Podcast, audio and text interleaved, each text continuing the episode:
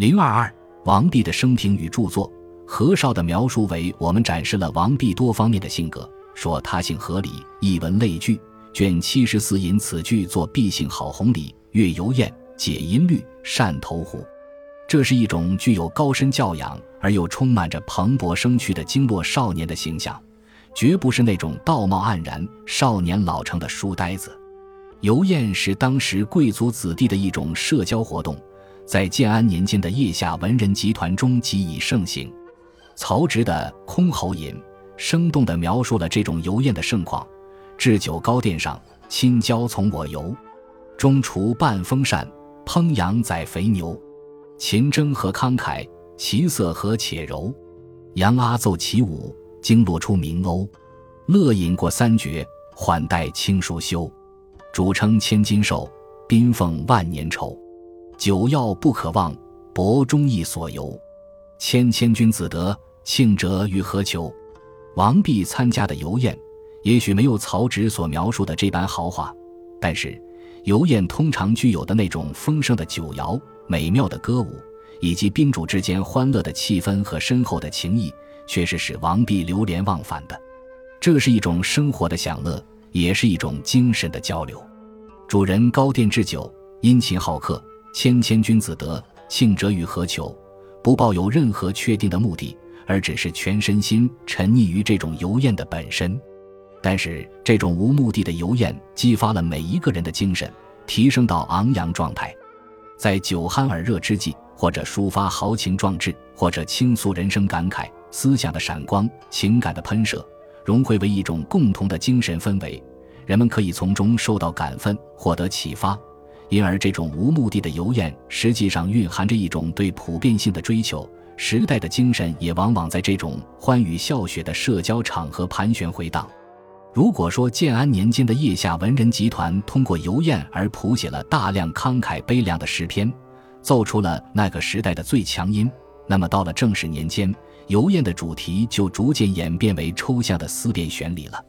一文类聚所引的《王弼传》，说他姓郝弘礼，我们可以想见这位青年哲学家的风采。这种风采类似于柏拉图在《会饮篇》中所描述的苏格拉底。他举杯痛饮，但头脑清醒，兴致勃勃地和人们谈哲学。在当时，游宴和清谈是名士们最喜爱的两种社交活动，经常在游宴之后记以清谈，或者在清谈之后记以游宴。这种广泛的社交、自由的聚会，既塑造了那一代名士的共同的形象，也培育了王弼的才华横溢、全面发展的独特的个性。王弼作为一个青年哲学家。一个理性思维的英雄，他的天才卓出的思想在周围一群人里确实具有一种非凡的气派。他曾使善论纵横的刘陶为之屈服，也赢得了以孝练为家的钟会的钦佩。每当他思有所得，在辩论中是没有人能把他独到的见解驳倒的。与何晏相比，在附会文辞方面不如何晏，就自然有所拔的而言，是超过何晏的。何绍的《王弼传》为我们保存了一段王弼与何晏直接交锋的珍贵史料，使我们得以窥见他们二人玄学旨趣的区别所在。关于这段史料，我们将在以后专门分析二人的思想时详细讨论。这里只想特别指出，王弼之所以超过何晏，主要在于他找到了一条适合于处理本体论哲学问题的新方法。何晏认为圣人无喜怒哀乐。这是针对着汉代经学思潮的传统成见，试图从本体论哲学的角度来重新给圣人下定义。汉代的经学思潮把圣人看作是神而不是人，这种圣人不仅能与天神相通，独见前睹，无所不知，无所不晓，而且长相也十分奇特，不同于常人。参见《白虎通》圣人。何晏把圣人由神变成了人。认为圣人与常人并非神人之别，而只是无情与有情之别。相对于汉代经学思潮的传统成见而言，何晏的论点无疑是一种观念上的革新。钟会等一批名士无保留地接受了这个论点，是可以理解的。但是何晏所设想的无情的圣人，也并不是真正的人，仍然十分奇特，无法树立为理想的人格。为人们所普遍效法。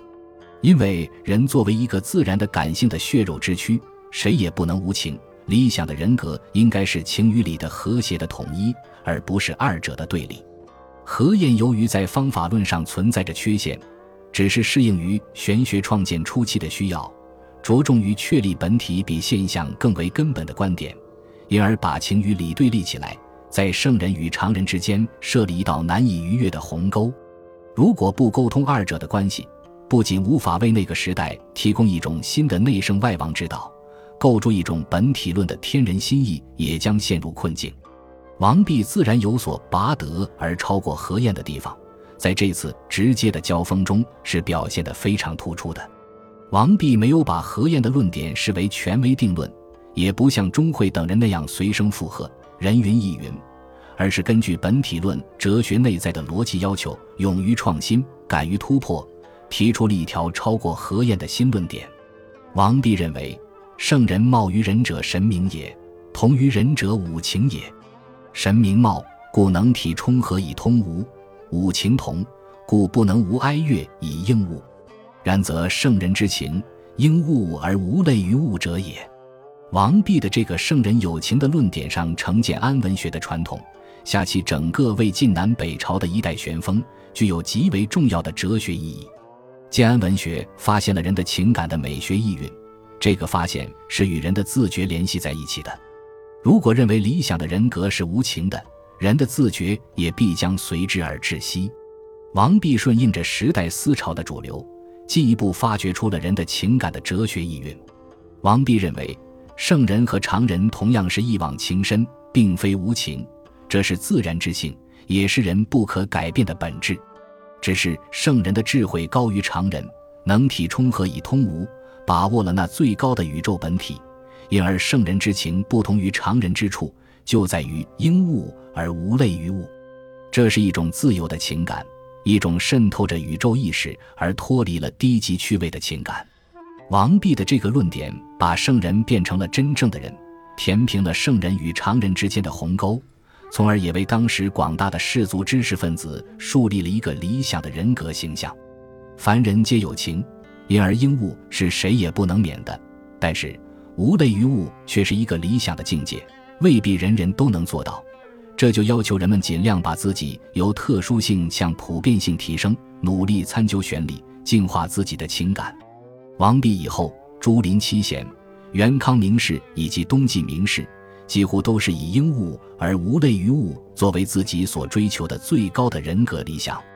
而且这个论点也为这个时代的新的内圣外王之道奠定了坚实的理论基础。无类于物是内圣，应物是外王，因而理想的君主形象，也就是理想的士族知识分子的形象。王弼的这个圣人有情的新论点，完全破除了何晏所感到的困惑，同时也是贵无论玄学体系业已成熟的一个明显标志。王弼这次与何晏的直接交锋。年龄不过二十三岁，而何晏已有五十六岁了。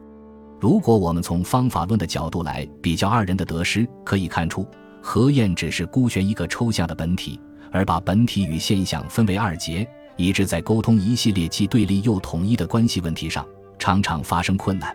而王弼则早在十五岁左右，刚刚开始他的哲学生涯时，就发现了一条天才的思路，找到了本体与现象之间的反复循环的关系。致力于二者的结合。王弼之所以超过何晏，主要是由于他在圣人究竟是有情还是无情这个具体问题上，坚决勇敢地贯彻了自己的新思路，是方法论的胜利。同时，也是由于他对传统的天人之学有着比何晏更为深刻的领会，能够根据本体论的哲学去进一步发展明于本数、细于末度的基本精神。王弼死于正始十年，公元二百四十九年。时年二十四岁，上推生年，当为黄初七年，公元二百二十六年。在中国以及世界哲学史上，王弼确实是一位罕见的哲学天才。为了探寻这位哲学天才与其时代的文化土壤的内在联系，应该了解一下有关他的家世的情况。《三国志·魏书·钟会传》注引《博物记》说：初，王粲与族兄凯俱避的荆州。刘表欲以女妻粲，而嫌其行陋而用律，以楷有风貌，乃以漆楷。楷生业，业即刘表外孙也。才拥有书近万卷，末年在数车与粲。粲亡后，相国院为讽谋反，粲子与焉，既被诛，庸所与书悉入夜。夜字长序，谓之夜者仆射。子弘字正宗，司礼校尉。弘，毕之兄也。祝右尹《魏氏春秋》说：“文帝祭朱粲二子，以夜祀粲。”根据这些残存的史料，我们知道。王弼为刘表的外曾孙，王粲的四孙。王家是山阳高平（今山东金乡）的名门望族。王粲的曾祖父王公和祖父王畅皆为汉朝三公，王粲则是建安七子之冠冕。王粲获得蔡邕的万卷藏书，后来这批珍贵的文化遗产统统归王弼之父王业所有。王弼之兄王弘曾撰有《意义》。见经典诗文序录，学术上有较高的造诣。王弼自幼生活在这样一个拥有万卷藏书、学术气氛甚浓的家庭里，他所受到的熏陶是可以想见的。当时的门阀士族都具有高深的文化教养，对子弟的教育也很严格，并且形成了一套代代相传的家学渊源。由于史料缺乏，王弼童年所受到的教育已不可详知。但我们可以从钟会为其母所做的传里想见大致的情况。钟会为钟繇之子，长王弼一岁，是王弼的好友，也是敏慧过人、年少知名。《三国志·魏志·钟会传》注引会母传说：“夫人性谨严，明于教训。会虽同治，勤俭归会。